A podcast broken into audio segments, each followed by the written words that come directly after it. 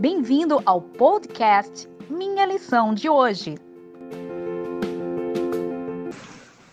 Nessa segunda-feira, nossa lição trata sobre o princípio diano de interpretação profética. Esse princípio, ele não se aplica às profecias clássicas do Antigo Testamento. Eram aquelas profecias que tinham um objetivo muito mais local e restrito, geralmente associado ao Israel étnico.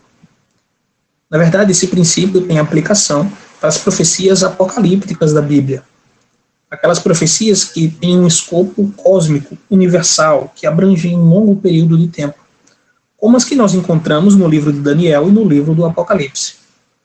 Como funciona esse princípio? Há dois versos da Bíblia que nos ajudam a entender. O primeiro deles é Números capítulo 14, no verso 34. Nessa ocasião, Deus havia mandado os espias de Israel espiarem a terra de Canaã para verem como eram os povos que eles precisariam enfrentar para habitarem naquela terra. Eles trouxeram um relatório ruim, dizendo que não seriam capazes de entrar, mesmo Deus estando com eles, porque os povos daquela terra eram muito grandes e poderosos. Deus então pronuncia uma sentença sobre os espias e sobre o povo que acompanhou os espias rebeldes e incrédulos. Deus fala no verso 34 que para cada dia que eles espiaram a terra, ou seja, 40 dias, Deus faria com que eles vagassem no deserto durante 40 anos, cada dia representando um ano, por causa da incredulidade do povo. Já no caso de Ezequiel, no capítulo 4, Deus pede ao profeta que faça um ato simbólico profético. Ele deveria fazer um tijolo, e esse tijolo representaria a cidade de Jerusalém.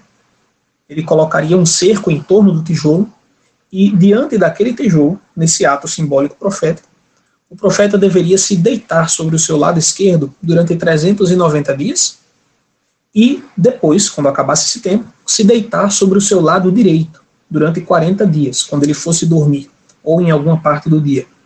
Deus explica que esses anos eram simbolizados por cada dia que o profeta passou deitado. Que anos? Anos da iniquidade de Israel. Então ele explica bem especificamente no verso 6 e 7 que ele deitaria sobre o seu lado direito durante 40 dias, cada dia representando um ano. Então nós encontramos de modo claro um raciocínio na Bíblia de que em profecia, em atos simbólicos proféticos, é possível que um dia represente um ano. Mas o que nos faz acreditar que esse princípio se aplica nas profecias de Daniel e Apocalipse?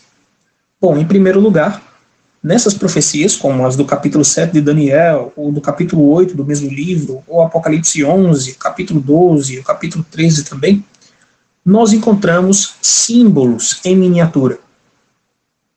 Há grandes entidades, entidades coletivas de poder, como o poder do Império Romano, ou o poder do Império Babilônico, o poder do Império Medo-Persa, representados através de animais ou seja, entidades coletivas representadas numa miniatura.